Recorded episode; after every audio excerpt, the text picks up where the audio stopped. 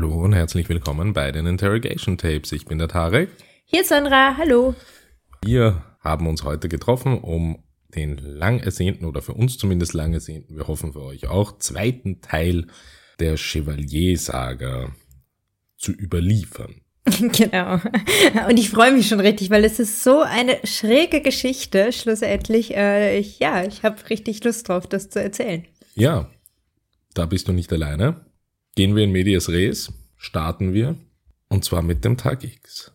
Es ist der 11. August 1951. Dr. Pierre Chevalier wird in Paris auf seinen Ministerposten vereidigt. Am nächsten Tag hätte er einen Termin für seinen ersten öffentlichen Auftritt auf einem Jahrmarkt unweit von Orléans. Aus diesem Grund bittet er seinen Chauffeur in Orléans anzuhalten, damit er sich umziehen könne.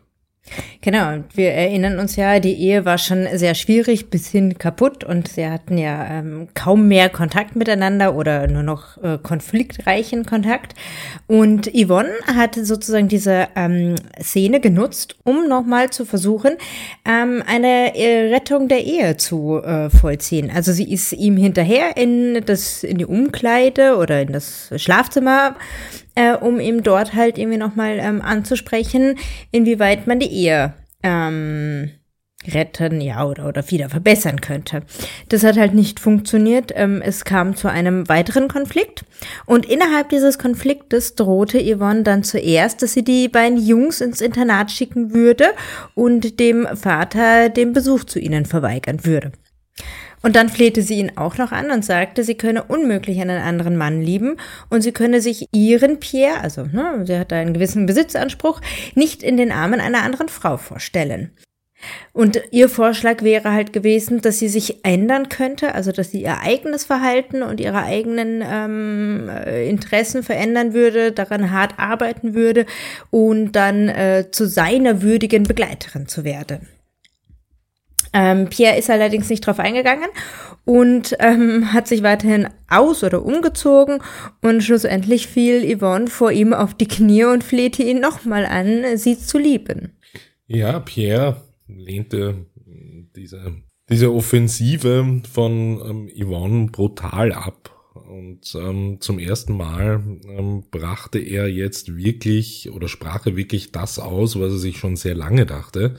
Und zwar er brachte zum ersten Mal die Möglichkeit einer Scheidung zur Sprache und erklärte mit zusammengebissenen Zähnen, dass ähm, er Yvonne nicht mehr liebte und äh, mit Jean Perrault glücklicher wäre. Yvonne stand unter Schock und in ihrer ersten Reaktion floh sie aus dem Zimmer, ging zu einem Schrank und holte ihre Pistole, die sie zuvor, und wir erinnern uns an den Schluss unserer letzten Episode zurück, die Waffe, die sie vorher zuvor besorgt hatte, äh, heraus und kehrte zurück in das Zimmer, um Pierre zur Rede zu stellen und drohte vor Pierres Augen mit ihrem eigenen Suizid. Man kann das durchaus als wirklich die allerletzte verzweifelste Tat von, von Yvonne werten, die versucht, ähm, ihr eigenes Leben als Faustpfand dafür zu verwenden, ähm, um in einer Beziehung noch irgendwie ähm, emotionale Grundpfeiler irgendwie umzubetten oder zu ändern.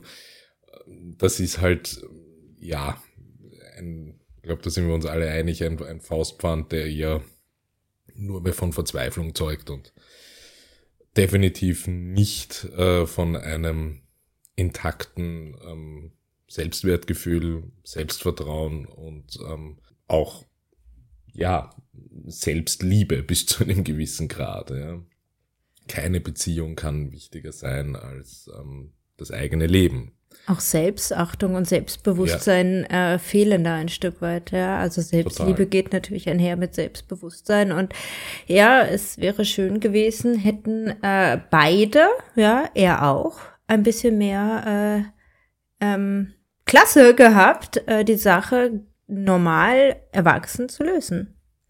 Ja, weil davon kann man nämlich auf beiden Seiten keinesfalls reden. Ähm, auf der einen Seite haben wir hier natürlich ähm, die, der, den vollkommenen Verlust, so wie du richtig gesagt hast, Sandra, von Selbstachtung bei, bei Yvonne und auf der anderen Seite bei Pierre, ja, Egoismus in, in, in Reinkultur.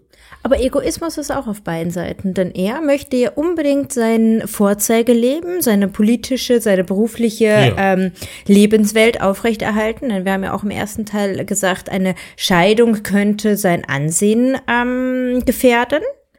Also er möchte das auf jeden Fall aufrechterhalten und sie möchte gleichzeitig auch dieses Familienleben und die Ehe aufrechterhalten. Ja, also beide ja. haben im Prinzip die gleiche Motivation, nur funktioniert das halt überhaupt nicht. Ja, und Pierre bringt ähm, seine Form des Egoismus jetzt hier wirklich erbarmungslos zum Ausdruck. Er verspottet Yvonne, während diese vor ihm steht und die Waffe auf sich selbst richtet und ähm, sagt ihr, sie solle sich ruhig umbringen, aber bitte warten, bis er den Raum verlassen hat, ähm, weil er das nicht mit ansehen möchte. Unten beobachtete ein Dienstmädchen ähm, die beiden Jungs, ähm, die damals ähm, zehn und sechs Jahre alt waren und unten spielten. Das Dienstmädchen ähm, belauschte den Streit des Paares. Ähm, plötzlich ähm, wurden sie und die Jungen von einem Schuss erschreckt. Dann von einem zweiten, einem dritten und einem vierten. Und aufgrund dieser Schüsse ist der eine Sohn Mathieu nach oben gerannt und sah, wie sein Vater zusammen sank und auf dem Boden lag. Yvonne nahm den Jungen ganz ruhig dann bei der Hand, führte ihn zurück nach unten und bat das Dienstmädchen, sich um diesen Jungen zu kümmern. Das Dienstmädchen fragte daraufhin, was ist los? Und die Yvonne antwortete nur, überhaupt nichts, in völliger Ruhe. Sie kehrte nach oben zurück, also Yvonne kehrte nach oben zurück. Und nach einer kurzen Pause, äh, so sagte das Dienstmädchen später aus, hörte sie einen fünften Schuss. Sie selbst, das Dienstmädchen, hatte ähm, ziemliche Angst und äh, hat beide Jungs der, des Ehepaares dann genommen und ähm, sich ein bisschen verschanzt, versteckt, ja, und sie wagte eben nicht nochmal nach oben zu gehen. Ähm, vermutlich hatte sie selbst Angst dass da noch irgendwas weiteres kommen würde. Ein paar Minuten später klingelt ähm, das Telefon im Polizeipräsidium von Orléans. Yvonne Chevalier ist auf der anderen Seite der Leitung und informiert den Polizeikommandanten darüber, dass ihr Mann dringend Hilfe bräuchte. Sie wartete bei der Ankunft der Polizei in einem schwarzen Trauerkleid auf die Beamtinnen. Ähm, Frau Chevalier hatte ihre neue Pistole ähm, sehr effizient eingesetzt. Die ersten vier Schüsse trafen Pierre in die Brust, in den Unterarm, in den Oberschenkel und in das Kinn. Der fünfte traf ihn in den Rücken, als er am Sterben lag. Und den fünften Schuss sollten wir uns jetzt an dieser Stelle wirklich mal merken, denn die ersten vier wurden ja in einem Zug abgegeben. Danach kam eben Mathieu Chevalier hoch, der von Yvonne, wie du gerade vorher gesagt hast, in Ruhe wieder runtergebracht wurde zum Dienstmädchen. Danach ging Yvonne eben wieder hoch. Und da lag Pierre schon im Sterben am Boden. Mhm. Er lag auf dem Bauch. Und da wurde noch ein fünfter Schuss abgefeuert. So viel zu Vorsatz und so viel zu bewusster Handlung. Ähm, ist vielleicht jetzt auch im, im, im, im Kontext des, des Verfahrens und des Prozesses, zu dem wir dann gleich kommen, nicht uninteressant. Bevor wir zum Prozess kommen, erzähle ich euch noch ganz kurz, ähm, was das in Frankreich sozusagen ausgelöst hat. Denn dieser dieser Mord kam natürlich äh, sofort in die Schlagzeilen und in die Presse und es war eine ähm, gewisse Sensation, die dadurch entstanden ist. Eine speziell französische Sensation, möchte ich sagen. Also ähm, die Geschichte selbst, äh, die ganzen Hintergründe und so weiter waren monatelang in ganz Frankreich auf den Titelseiten der verschiedenen Nachrichten. Auch britische, spanische, italienische Zeitungen berichteten das. Ähm, der Fall wurde sogar in, in den New York Times ähm, mitgeteilt oder darüber berichtet. Ähm, Magazine New York, überall war was davon zu lesen. Anfangs, ähm, das hat sich ein bisschen gedreht, also anfangs waren die meisten Franzosen darüber wütend, dass man ihren Kriegsheld und diesen Superpolitiker und diesen Superarzt ähm, quasi ermordet hatte. Sie, ähm, also die Presse hat die böse Frau sehr deutlich charakterisiert. Also sie sei ja unhöflich gewesen, eine Hinterwälterin. Ähm, wie kann, konnte sie nur diesen tollen jungen Staatsmann ähm, ermorden? Er war ihr kulturell und interkulturell äh, überlegen. Es ging so in eine ziemliche Hetzjagd gegen die Yvonne. Am Ende war es dann halt noch so, ähm, der die, die allgemeine Haltung, ja, und wer könnte es Pierre dann auch verübeln, ähm, dass er sich eine Affäre gesucht hätte mit einer ähm, viel angesehenen, angesehenen jungen Frau. Ja, und, und, und das ist schon jetzt etwas, etwas ein bisschen Spezielles. Insofern, dass, was du angesprochen hast, eine, eine, dass, dass es eine speziell französische Sensation und eine französische Reaktion in der Öffentlichkeit ist.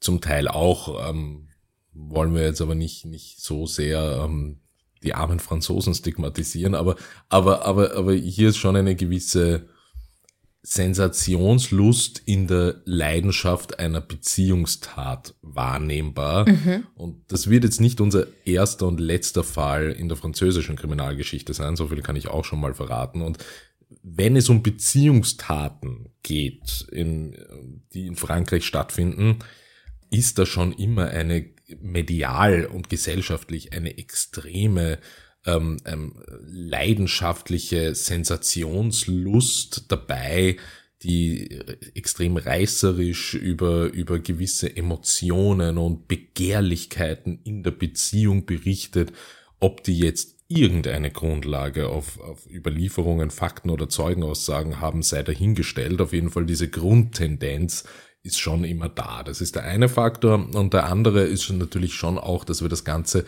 vor dem Hintergrund der Zeit sehen mhm. müssen, in dem sich diese Tat ähm, abgespielt hat. Ähm, wir sind hier in den, in den äh, 40er und 50er Jahren eben. Und es zeigt sich einfach ähm, sehr, sehr stark, ähm, dass die öffentliche Meinung, und das ist, glaube ich, etwas, was, naja, heute zumindest hoffe ich, äh, in diesem Ausmaß nicht mehr möglich wäre, die öffentliche Meinung sich wirklich dahingehend bildet, dass man, dass man sagt, na ja, die, im Prinzip ist die Frau selber schuld, ähm, weil hätte sie sich nicht so unattraktiv in der Beziehung dargestellt, ähm, wäre das alles nicht passiert. Man kann doch dem armen Pierre keinen Vorwurf machen, dass er irgendwie eine anspruchsvollere Beziehung ähm, haben möchte wenn seine Frau so eine Langweilerin ist. Na, ganz sicher wäre das heute nicht mehr so, weil diese ganze Gender-Thematik hat natürlich äh, sehr viel in der Kultur auch verändert, ja. Das stimmt, das stimmt, aber, aber ich bin mir sicher, ich bin, oder ich bin mir fast sicher, dass wir trotzdem als Gesellschaft noch immer nicht so weit sind, als dass es gewisse Grundtendenzen so einer Meinung sicher auch noch geben kann. Die wird ja. natürlich, und ja. das meine ich damit im zeitlichen Kontext betrachtet, in den, in den 50er Jahren konntest du das offen, vor allem in Frankreich, ähm, ähm offen aussprechen. Ja, das, das, war, stimmt, das, das war weitgehend öffentliche Meinung und du konntest mit dieser öffentlichen Meinung durch die Gegend spazieren und dir ging's gut. Genau, ja. genau. Ähm, das geht sicher heute nicht mehr so, Stichwort ähm, ähm Shitstorm, was aber definitiv nicht einen nicht davor ähm, ähm, schützt oder, oder, oder keine Garantie dafür gibt, dass es nicht Leute gibt, die so denken, beziehungsweise die auch das bis zu einem gewissen Teil auch kundtun. Das ist sicher genau. öffentlich gesehen keine Mehrheit mehr, Gott sei ja, Dank. Aber es gibt diese Beurteilungen aber es gibt noch. Diese ja. Beurteilungen ja. ja sicher noch. Und sie haben, finde ich, wenn man sich, wenn man sich jetzt jüngste Geschichte von, von Beziehungstaten ähm, auch anschaut, die, die ähm, in der Jetztzeit spielen, ähm, ist da auch schon ein gewisses, teilweise ein gewisses Revival dieser, dieser diese urzeitähnlichen Ansichten ähm, Die zu beobachten. Ist, ja, ja, also du hast vollkommen recht. Ähm, das beobachten wir auch in, äh, in der Arbeit äh, in der so im sozialen Bereich, dass im Prinzip die Gesellschaft wieder sehr ähm, zurückgeht in das ja. Konservative. Ja. ja. also auf der einen Seite gibt es das extrem Freiheitsliebende und, ne, wie ich auch vorhin sagte, die Gender und so weiter. Also diese Bewegung ist sehr, sehr stark und gleichzeitig gibt es eine extreme konservative Haltung, die wieder ganz verstärkt ähm, hervorge gelebt wird, sagen wir es mal so. Ja. ja, ja. Also bevor wir jetzt hier zu, zu starken Grundsatzdiskussionen ähm, äh, ausufern, die mit dem Fall dann nichts mehr zu tun haben. Aber könnten äh, wir. Könnt, könnten wir. Seit dazu, finde ich, und das beschreibt diese, diese, diese, diese gesellschaftliche Entwicklung, finde ich am allerbesten, seit dazu nur mehr ein Satz gesagt, dass man prinzipiell in unserer offenen, freien und liberalen Gesellschaft ja das Recht hat auf eine eigene Meinung. Das ist in Ordnung und das ist auch gut so und das ist wichtig, weil sonst sind wir nicht mehr in der liberalen und offenen Gesellschaft, ähm, in der wir leben, sondern in etwas schaudrigen anderem. Aber was es nicht gibt, ist ein Recht auf eigene Fakten. Und ähm, das ist, das ist tendenziell ein, ein Problem, das ähm, äh, kann man, und das kann man, finde ich eben, und damit möchte ich eh auch schließen, was das betrifft, kann man in, in allen möglichen ähm, Szenarien und, und, und gesellschaftlichen Phänomenen herauslesen und messen. Nämlich, nämlich, ähm, ob das jetzt, äh, ob das jetzt True Crime oder Beziehungstaten oder, oder Gewaltverbrechen sind, ähm, bis hin in die Gesellschaftspolitik hinein. Und das ist etwas, das wiederkehrt und ähm, was es schon einmal gab. Und in diesem speziellen Fall der Chevaliers spiegelt sich das halt einfach hier in der öffentlichen Meinung wieder, die sich so dargestellt hat, dass ähm, Pierre ähm, oder die Motivation, die dafür gesorgt hat, dass Yvonne diese Tat ähm, begangen hat, ja ihre eigene Schuld war.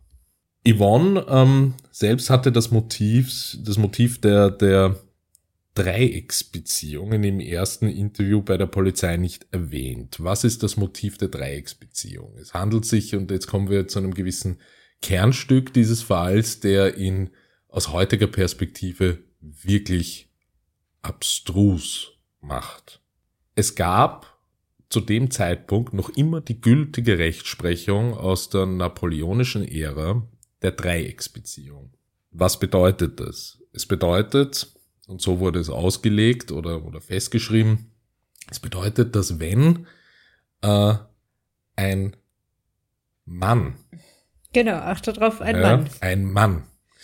Ähm, eine Beziehung mit einer oder eine, eine Affäre hat oder eine, eine, oder seine Frau, Entschuldigung, seine Frau mit einem anderen Mann in flagranti erwischt, dann hat man das Recht, ein Tötungsdelikt anzuwenden. Beziehungsweise man wird entschuldigt. Ja, nicht dessen. man hat, Entschuldigung, ja, nicht Recht man hat das Recht. ja, man Recht ist, ist, ist, ist falsch ausgedrückt. Ähm, wenn man kann ein Tötungsdelikt beim Aufdecken einer Dreiecksbeziehung, die nicht im Einvernehmen ist, kann man ein Tötungsdelikt setzen und ist dann straffrei. Genau, weil man wird entschuldigt aufgrund dieser extremen emotionalen Situation, die eigene Frau mit einem anderen Mann erwischt zu haben. Genau.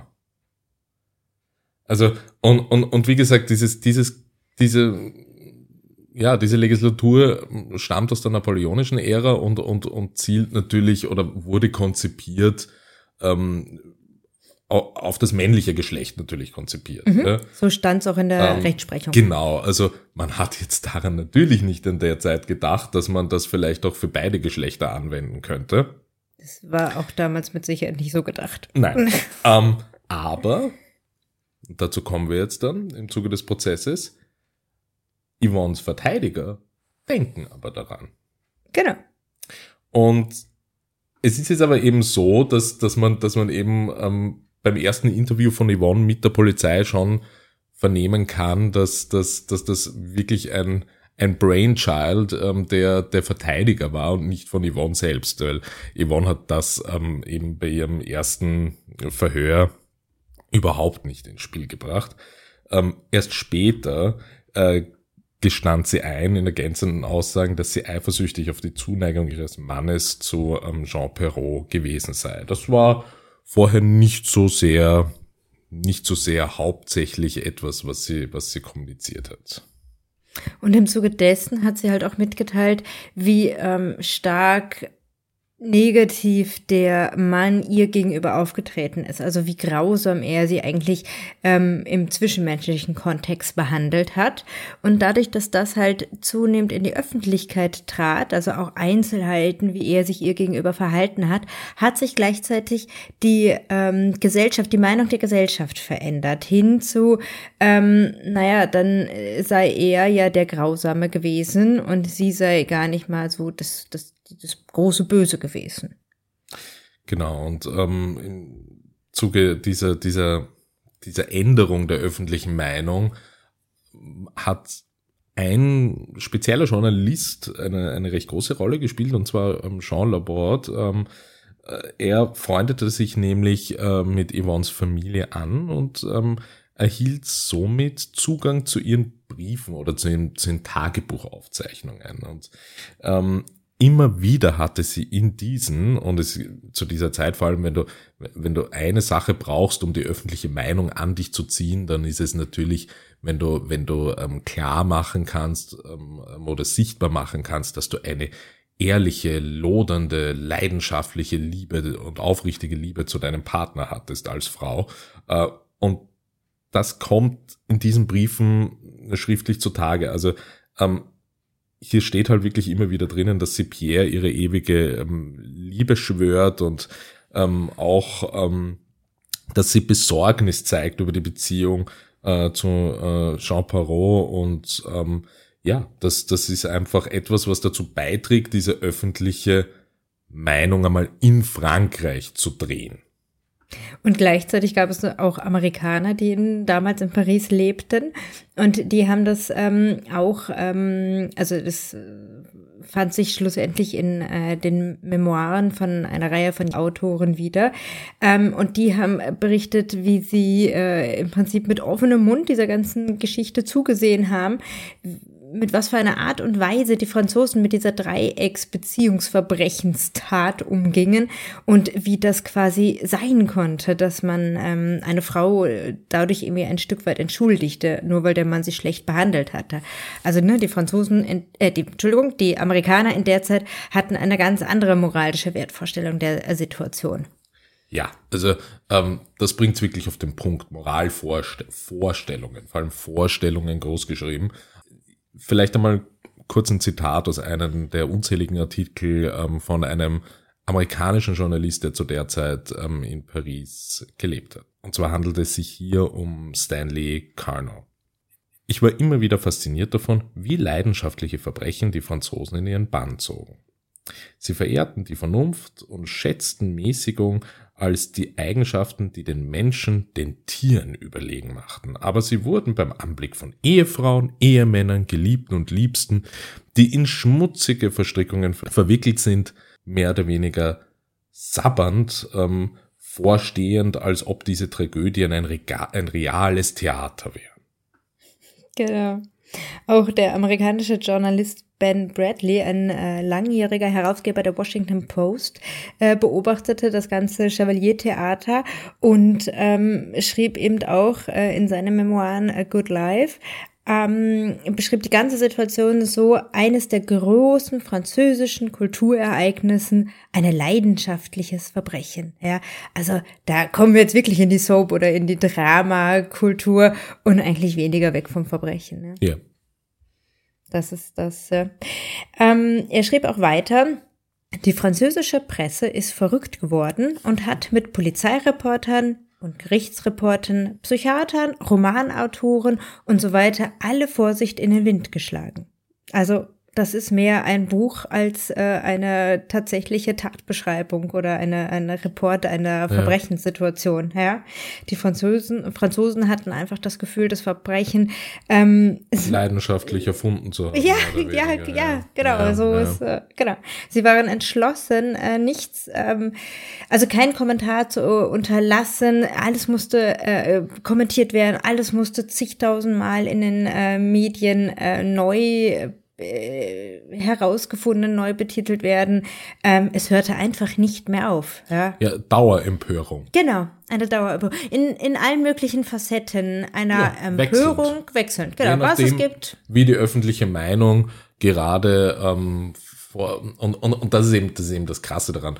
Durch die Printmedien und durch die, durch die, sage ich jetzt einmal, ähm, ja, nein, ich kann keine Vergleiche zu aktuellen Tagesblättern bringen, das, das, das wollen wir nicht. Aber, aber, aber durch, durch die Medien ähm, maßgeblich ähm, nicht gesteuert, aber angefeuerte ähm, Öffentlichkeitsmeinungen und deren Änderungen ähm, wurde äh, teilweise auf der einen Seite Empörung aufgerissen und dann wieder auf der anderen. Und zwar monatelang, das ist das Spezielle ja. an dieser Geschichte. Also monatelang wurde diese ganze Tat so emotional geschildert in den Medien, als ob sie zwei Tage vorher immer wieder neu passiert sei.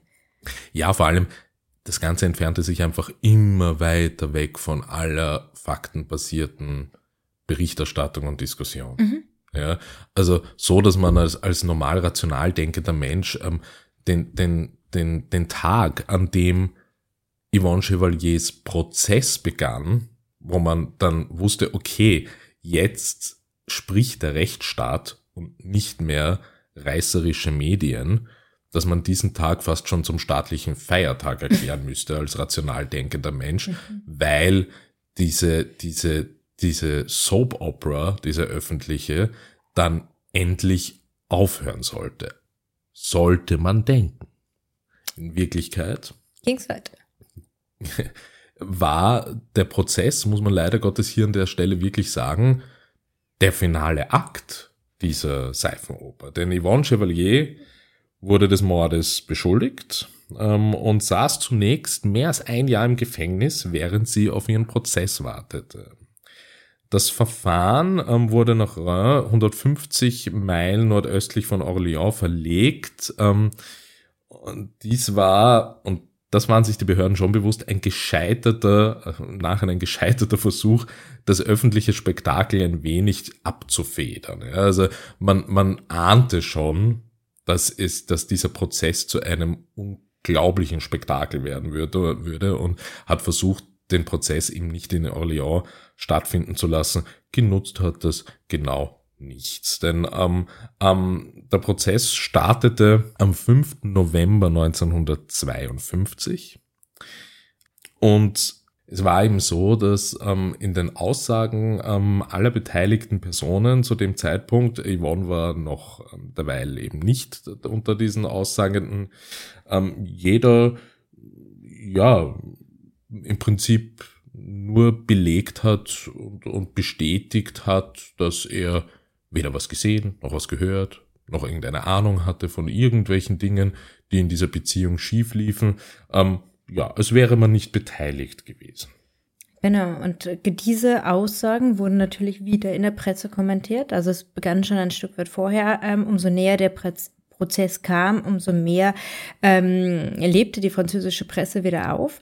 Und davor, sowie mit diesen ersten Aussagen, haben eben alle möglichen Reporter, Psychologen, Soziologen, Kriminologen, wer auch immer alles, ähm, wieder neue Thesen zu der Beziehung zwischen den Chevaliers vorgebracht. Ja.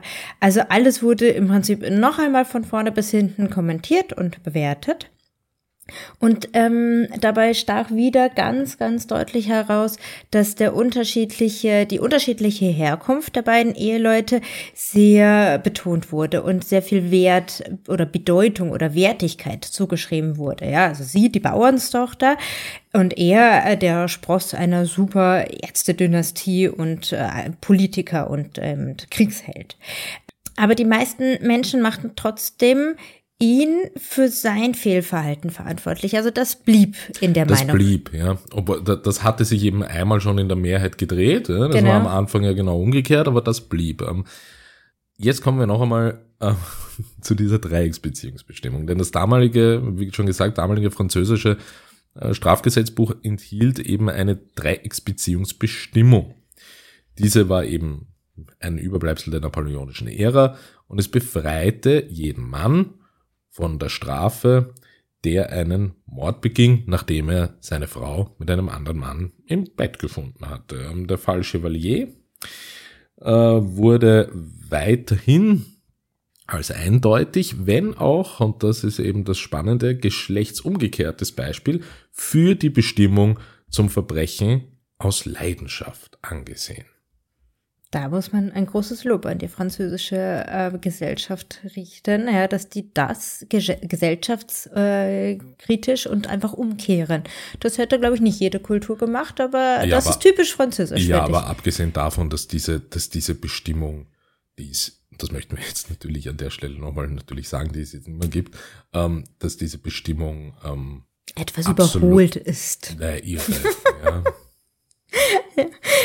C'est faux, das ist äh, das, was, äh, was es äh, passt. Also das ist alles falsch. Ja, so ähm, trat äh, Yvonne Chevalier auch ganz oft vor Gericht auf. Ähm, also der Prozess, so wie du es vorhin ge schon gesagt hast, war im Prinzip der Höhepunkt, äh, eben aber auch eine ganz kurze Show nur.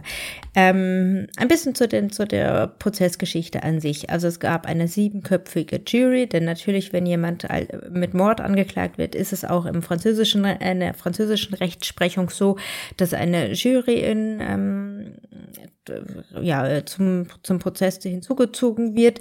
Und die wiederum haben aber nur, Betonung auf nur 16 Stunden, ähm, Zeugenaussagen sich angehört, ja, was für diese Verdammt ganze, wenig. genau, es ist Für doch sehr einen wenig. Mordfall, ja. ja, ja.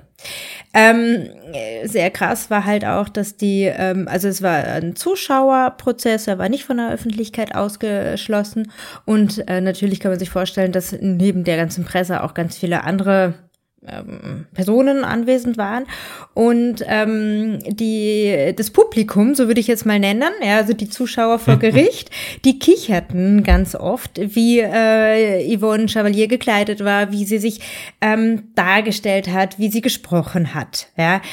Man muss dazu aber auch sagen, sie trat in einem grauen Anzug auf. Ja, was für die damaligen Verhältnisse doch sehr, sehr ungewöhnlich ist. Ja. Ähm, und so be be be bestieg sie die Anklagebank, ja, in einem grauen Anzug. Ihr solltet euch die Fotos bei uns von Auf auf, Insta. Instagram anschauen. Ähm, äh, die, ich darf das als Frau sagen, weil das meine persönliche Meinung war. Die hübscheste Frau war sie nicht. Schaut's euch selbst an und macht euch eine Meinung, ja. Ähm, aber sie mit diesem hageren Gesicht in einem grauen Anzug äh, war nicht das allgemeine gesellschaftliche Bild. Ja, also sch schaut euch das auf Insta einfach mal an. Also abgesehen von, von ähm, Fotos und auch ähm, damaligen Sketches äh, von Medien äh, von, von Yvonne sind auch noch andere Fotos online. Also wir sehen auch Jean Perron, ähm, Pierres Geliebte, Pierre selbst natürlich und ein paar ähm, äh, Schnappschüsse, die ein bisschen die Stimmung und diesen, diesen Hype und dieses Spektakel rund um den Prozess verdeutlichen. Ein bisschen zur Entschuldigung muss man sagen, dass sie ja zu diesem Zeitpunkt bereits ein Jahr im Gefängnis war und dass das Gefängnisleben ihr äh, natürlich zugesetzt hat. Ja. Also sie wurde auch dadurch hager und ähm, hat eine blasse bis graue Haut bekommen. Das muss man ihr schon zurechnen. Ähm, gleichzeitig hat das wiederum äh, sehr viel Mitgefühl auch ausgelöst. Ja, ähm, das Mitgefühl, ähm, ja, schützte sie jedoch nicht vor den, vor den, vor der intensiven Befragung des ähm, zuständigen ähm, Richters, äh, Raymond Jardin, der ähm, Yvonne Chevalier eine Reihe von Fragen zu ihrer Ehe stellte.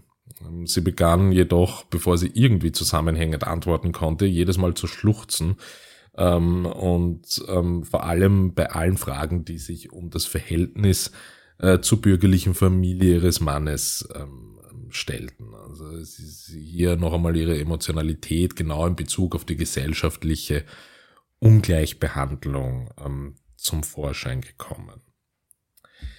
Äh, das Einzige, was sie irgendwie in einem halbwegs klaren Kontext herausbrachte, war ähm, das Zitat über die Familie von Pierre. Sie betrachteten mich als einen der Fehler in Pierres Jugend. Ähm, Richter Jardin befragte Yvonne nun eingehend äh, zu den ähm, feindseligen Treffen, die sie mit Jean Perron hatte, nachdem die Affäre ans Licht gekommen war. Ähm, ja, ähm, es, es fand ähm, laut Überlieferung eben ähm, folgender Austausch zwischen äh, Jardin und Yvonne Chevalier. Jardin fragte, Sie haben Madame Perrault gesagt, ähm, dass Sie Ihren Mann töten würden. Nein, antwortete Frau Chevalier.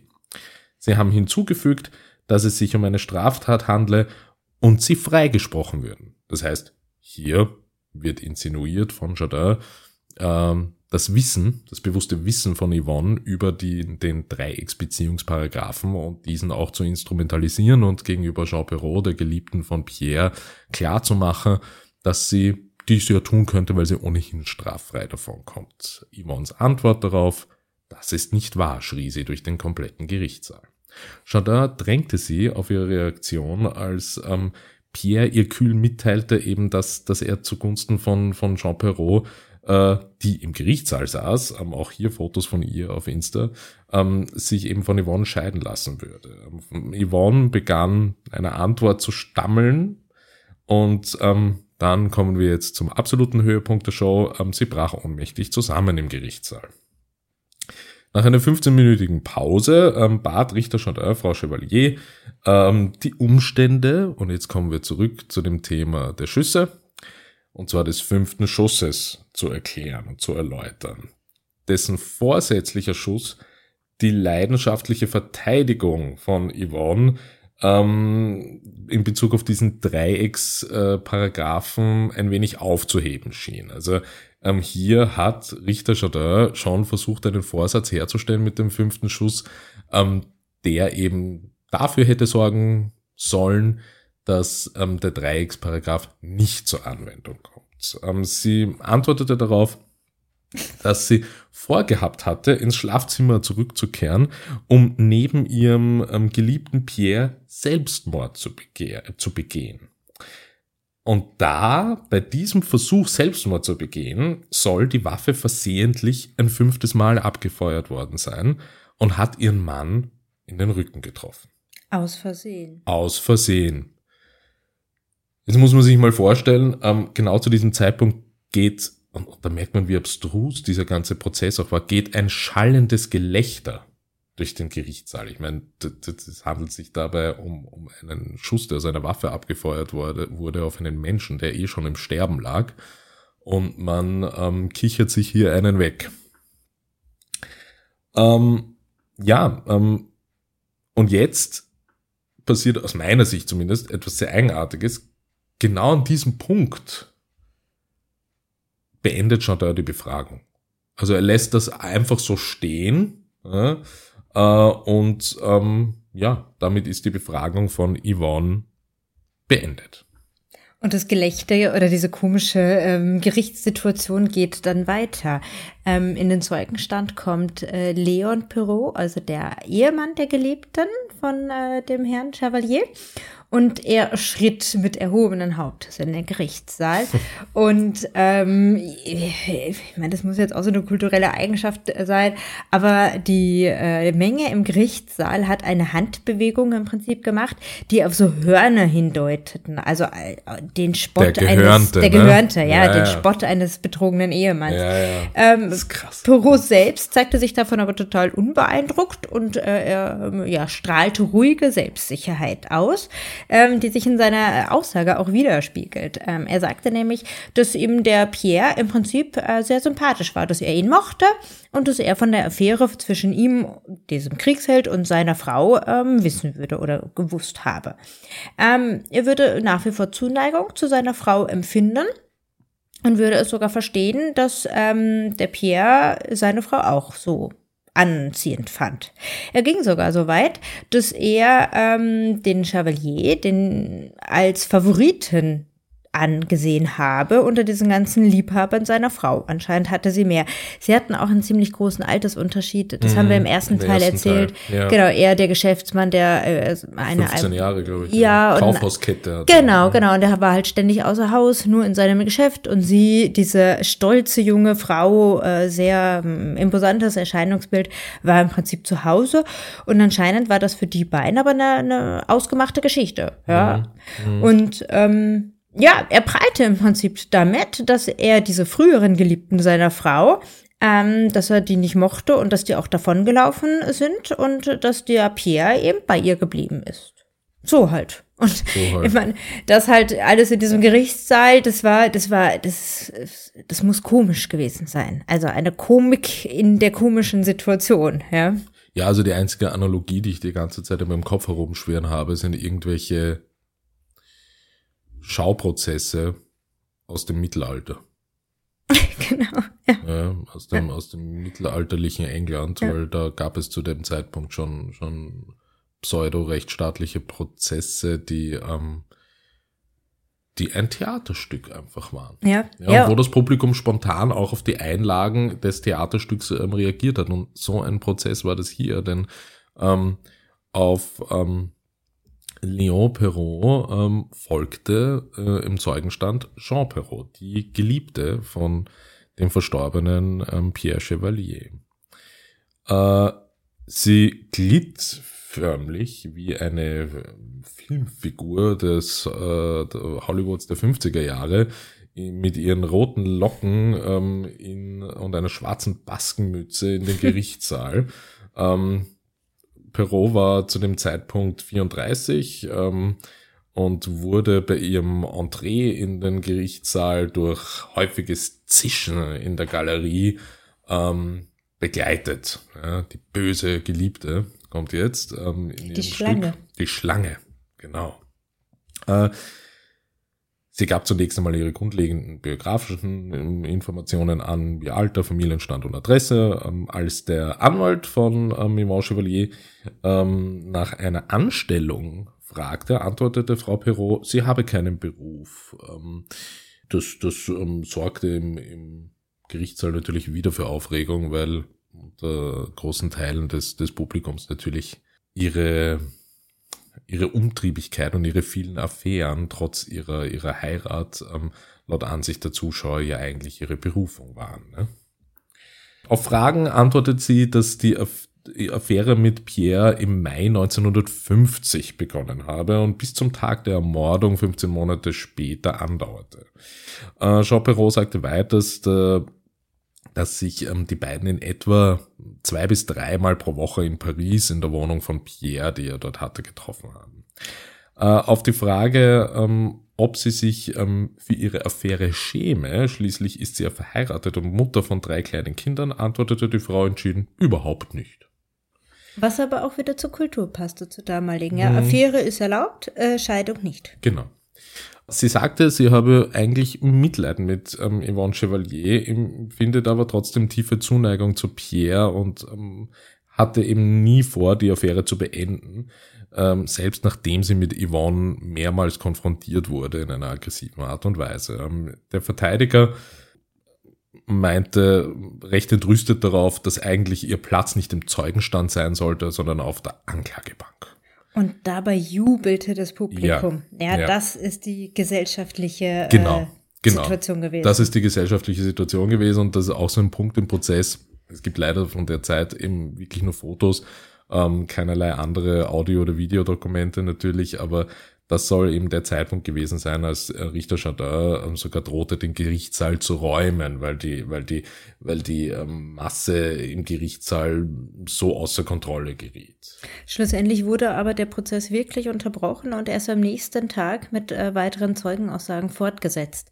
Zu den äh, Zeugenaussagen, die dann kamen, waren halt, ähm, ich sag mal, Randpersonen. Ja, ähm, also äh, die die die ganzen Personen, die halt äh, rund um die Familie, die die Familie kannte und ähm, die ähm, ja ein, ein Bild aufgezeichnet haben von der damaligen Situation. Ja, also Verwandte von Pierre sagten, äh, die Frau sei praktisch eine Einsiedlerin gewesen. Sie habe sich geweigert, an irgendwelchen Feiern oder gesellschaftlichen ähm, Sachen teilzunehmen.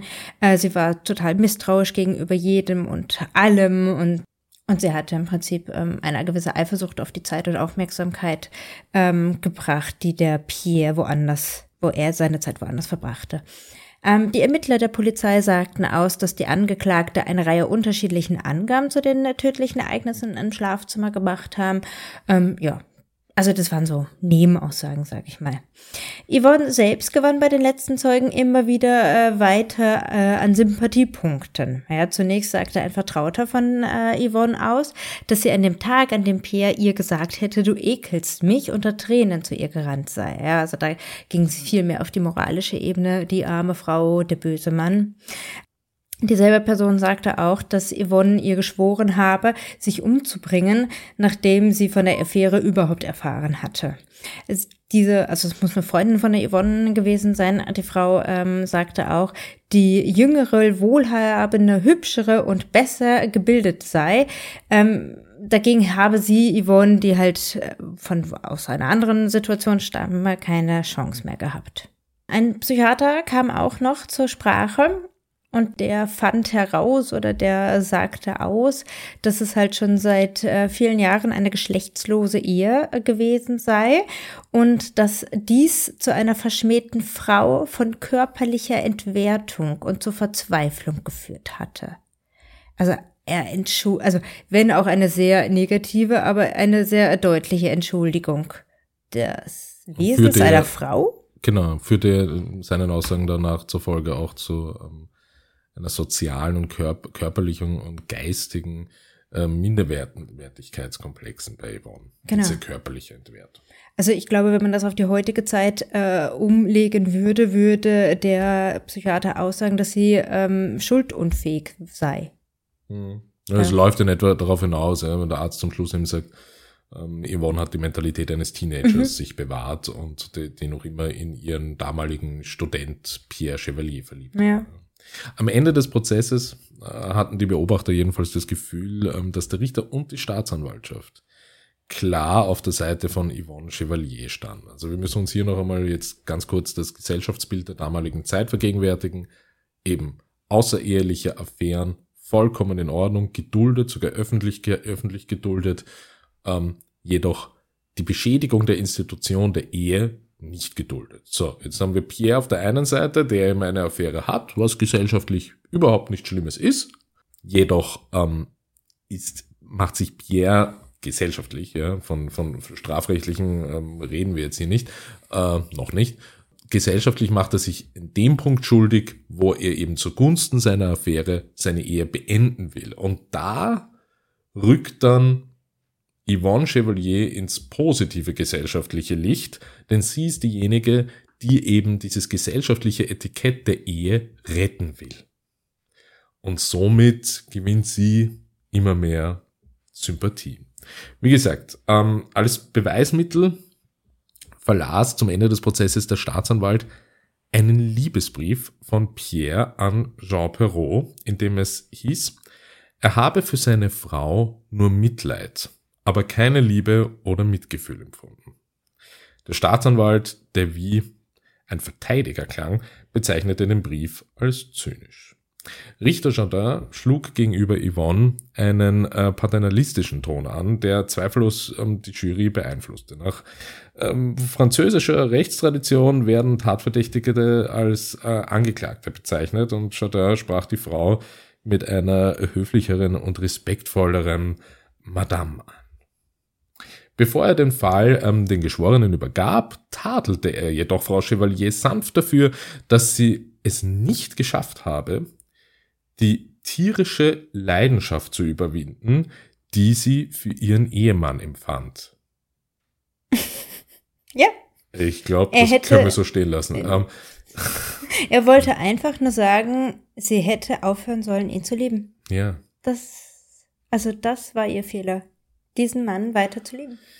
Sie hätten es, ähm, also er meint weiter zu ihr, sie hätten es überwinden und erkennen sollen, dass sie kein Recht haben, einen anderen Menschen das Leben zu nehmen, sagte Chardin. Ähm, diese Leidenschaft überwältigte ihr gesamtes Leben, ohne dass sie den Versuch unternommen hätte, ähm, sie zu kontrollieren. Ähm, er versteht ihr unbekümmertes Verhalten, kann es aber jedoch nicht gutieren und somit ist die Standpauke von Chardin beendet. Ähm, während er diesen Vortrag hielt, ähm, begann Yvonne Chevalier erneut ähm, zu weinen und murmelte immer wieder, es tut mir leid, es tut mir leid, es tut mir leid. Und dann kam das Urteil. Die Geschworenen zogen sich zurück zur Beratung. Ähm, und währenddessen die Geschworenen in dem Beratungsraum waren, versammelte sich draußen eine riesig große Menschenmenge vor dem Justizpalast. Die Geschworene sahen dies von ihrem Fenster aus, wie diese Menschentraube sich in nur 30 Minuten auf Tausende von Personen anwuchs. Unterstützungsrufe für Yvonne entwickelten sich daraus und sie ähm, waren dann einstimmig in einem Sprechgesang Libele, also befreie sie. Und das hörten die Geschworenen eben durch das Fenster im Beratungsraum. Also da war eine sehr, sehr deutliche Beeinflussung äh, da. Und ja, schlussendlich haben die Geschworenen dies äh, Folge geleistet. Die sieben Männer stimmten nach nur 45 Minuten Diskussion für einen Freispruch der Frau Chevalier. Sie, Frau Chevalier wurde bejubelt, als sie das Gerichtsgebäude verließ. Und äh, die Büros, die dann auch Arm in Arm rausgingen, wurden ähm, ja äh, ausgebuht. Wie krank. Mhm. Ja, ähm, Frankreich kam zu dem Schluss, dass der Gerechtigkeit nun Genüge getan wurde. Ähm, obwohl diverseste Zeitungen schrieben, dass ähm, die Menschenmenge, die vor dem geschworenen Saal ähm, skandierte, etwas übertrieben war. Aber mehrere Schriftstellerinnen bezeichneten das Urteil als Sieg ihres Geschlechts. Also das, das wurde auch hier auch ein wenig, dieses Urteil wurde auch hier natürlich ein wenig dann, ähm, ähm, wie soll ich jetzt sagen, feministisch ausgeschlachtet. Was ich aber verstehe. Ich, verstehe es auch, das ändert aber nichts daran, dass, dass, dass die Gesetzesbestimmung an sich einfach unabhängig von Geschlecht einfach ja. gestört ja. ist. Aber die Geschworene, das waren nämlich ausschließlich Männer. Ja, also da haben ja, also der Richter und ja. sieben Geschworene, also insgesamt acht Männer plus der Staatsanwalt, der nicht mehr wirklich Staatsanwalt war, sondern mehr Verteidiger. Also alle diese Männer haben im Prinzip die Frau trotz eines Mordes freigesprochen und den Mann ähm, also quasi die Schuld für seinen eigenen Tod, äh, ja. erlittenen Mord zugeschoben. Ja. Und das ist schon sehr, äh, also aus diesem Aspekt verstehe ich total, dass die mhm. Feministen das natürlich sofort aufgreifen. Mhm. Klar, warum auch nicht? Ja? Mhm. Die Yvonne kehrte daraufhin zu ihren Söhnen zurück. Sie zog aber mit ihren Söhnen auf die Farm ihrer Familie. Ähm, auch da ganz wichtig, die katholische Kirche erteilte Yvonne die Absolution für diesen Mord. Das ist also auch ganz, ganz wichtig, dass sogar die Kirche sich daran ja, anhängte. Ich muss dazu sagen, Yvonne war sehr, sehr gläubig. Ja, genau, genau. Ähm, das war das i-Tüpfelchen auf ihrem, auf ihrem Kuchen. Und das Wichtige, was sie wollte jetzt wieder ein normales Leben führen. Also das ja. war schon ein ganz, ganz wichtiger Baustein für die Weiterführung eines normalen Lebens. Ja, äh, ihr Freispruch blieb zwar bestehen, doch ähm, ja, die Zeit ähm, ließ sich nicht aufhalten und auch gesellschaftlicher Fortschritt und ähm, ließ sich nicht aufhalten und die öffentliche Meinung zu ähm, Yvonne Chevalier drehte sich ähm, wieder und äh, ihr Ruf als Frankreichs ähm, Beziehungskriminelle Nummer eins ähm, ließ nicht nach. Allmählich wurde sie auch ähm, laut Überlieferungen von einer Kombination aus äh, Schuldgefühlen, ähm, Kummer ähm, und aber auch ähm, Negativberühmtheit ähm, überwältigt. Und mit diesem Kummer und mit diesen Schildgef Schuldgefühlen ging sie halt zu ihrem Priester. Und dieser Priester ähm, hat ihr nach einiger Zeit empfohlen, dass sie mit ihrer Familie im Prinzip wegziehen solle. Also sie solle wirklich ganz woanders hinziehen und äh, da, wo ähm, am besten niemand sie wirklich kennt, um dort ein neues äh, Leben anzufangen. Yvonne, ähm, es macht ein, bei der Recherche macht es so ein bisschen den Eindruck, als ob sie zunehmend noch religiöser wurde. Ja. Und sie nahm diese, diesen gut gemeinten Rat des Priesters als eine auferlegte Buße sozusagen auf sich. Und nicht nur, dass sie weit wegziehen würde, sie zog extrem weit weg, und zwar nach Französisch-Neuguinea in Westafrika. Dort arbeitete sie jahrelang als ehrenamtliche Krankenschwester in einem Armenkrankenhaus. Ja, und im Großen und Ganzen ähm, liest die französische Presse ähm, sie dort mit ihrer Arbeit auch allein.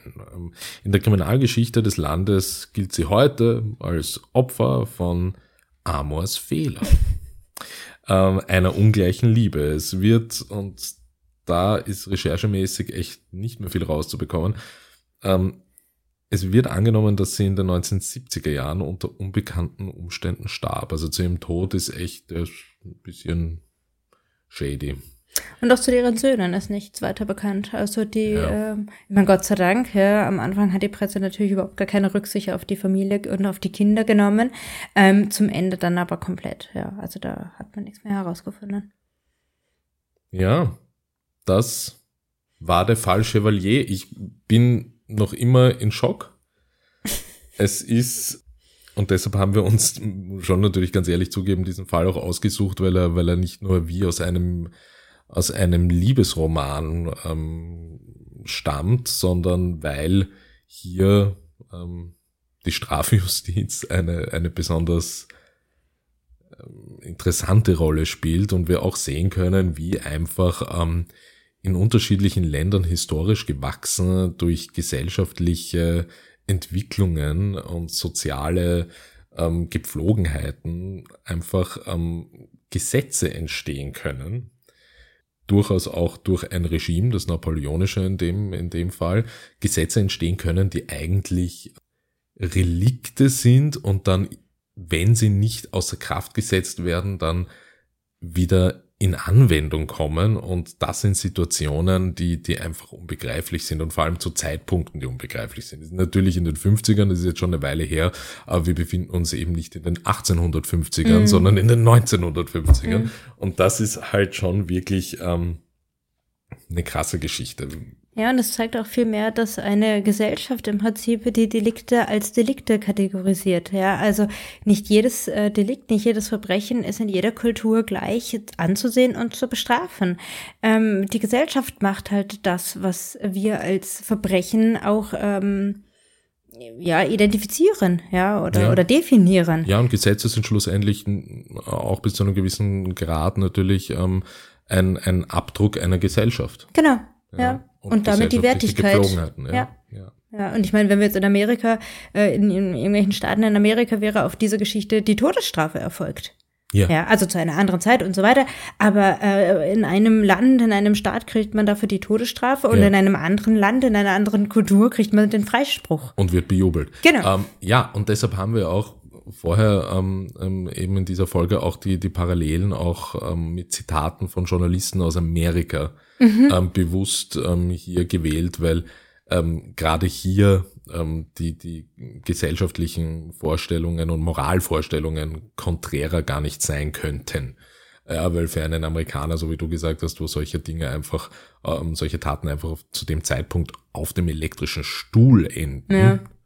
Ja. Ähm, in Relation zu dem, was da ähm, mit Yvonne passiert ist, wirkt das natürlich für einen Amerikaner als wären das Aliens. Ja, ja. genau. Ja. Also das und irgendein kulturhistorischer äh, Historiker würde wahrscheinlich noch den Zweiten Weltkrieg in Verbindung bringen, wo natürlich auch eigentlich nur Tod ähm, ja, vorherrschte. Ja, also, und, Oder Mord. Und, aber ich muss auch sagen, auch in der heutigen Zeit mit unserem Rechtsverständnis und Rechtsgefühl, wenn man das irgendwie so sagen darf, kann, ähm, das, das, das ist ja schon auch wirklich irre. Also äh, ich meine, ähm, straffrei davon zu laufen ähm, aufgrund eines Dreiecksparagraphen, ja, aber ja, das sind wir im deutschsprachigen Raum wieder eine ganz andere. Im rechtsstaatlichen, demokratischen Raum, würde ich mal sagen. Aber ja, äh, äh, ist ein Kind seiner Zeit, diese, diese, dieser Fall und auch diese Rechtsprechung.